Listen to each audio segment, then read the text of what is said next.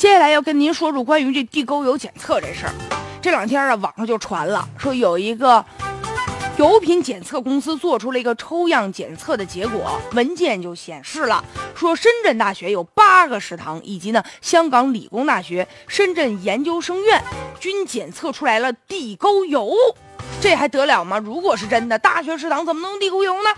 现在深圳大学呀，就连续发表了多份声明，就质疑说你这报告来源是哪儿啊？而且呢，还封存了这个油品，来邀请深圳食药监部门对我们这个产品要进行检测。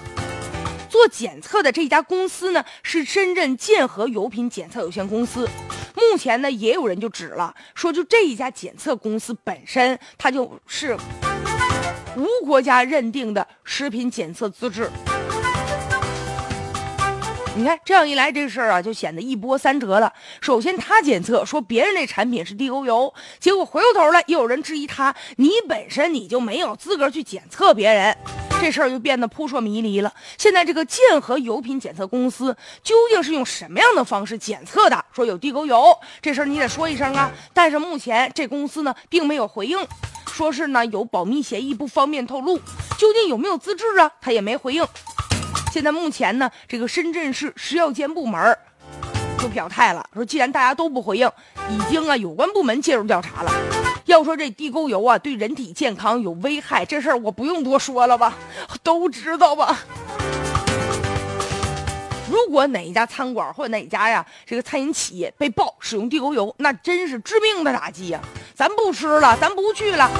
但是现在一个大学食堂如果被检测出来有地沟油，那更不得了了。那学生都在这吃饭，那对于学生健康来说，这影响多大呀？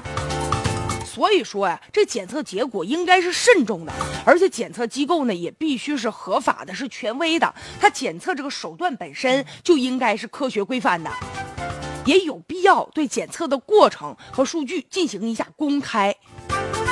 所以说，现在这个检测公司是否具有国家认定的这个资质，这个也是问题的关键。而且呢，不管这家公司有没有资质，你有权进行检测。但是呢，话又说回来了，你对外发布的时候，你有没有这个权利，或者是你这检测结果呀，是不是真实的，那就是另外一回事儿了。